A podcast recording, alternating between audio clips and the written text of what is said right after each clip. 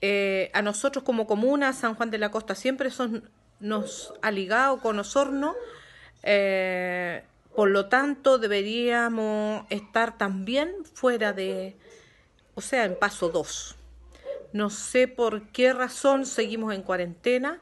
Me preocupa la situación sobre todo del borde costero, de los gastronómicos, eh, del turismo allá, de la gente que vende y que produce sus que, invita también eh, a la comuna a visitarla y hoy día eh, están en este castigo, se podría decir.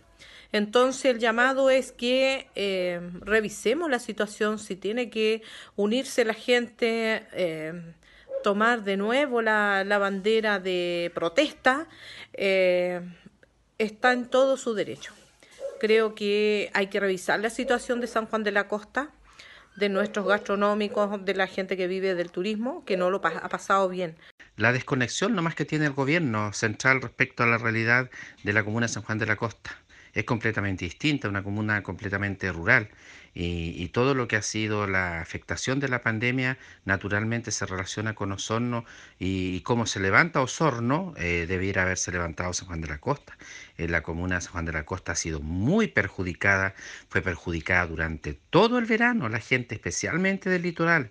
Y efectivamente esta, eh, este es una muestra de la desconexión del gobierno del gobierno central, de las autoridades que no se relacionan con la realidad que hoy día cada territorio eh, muestra. Así es que lamento mucho y, y un llamado al gobierno que por favor se conecten con la realidad de cada territorio.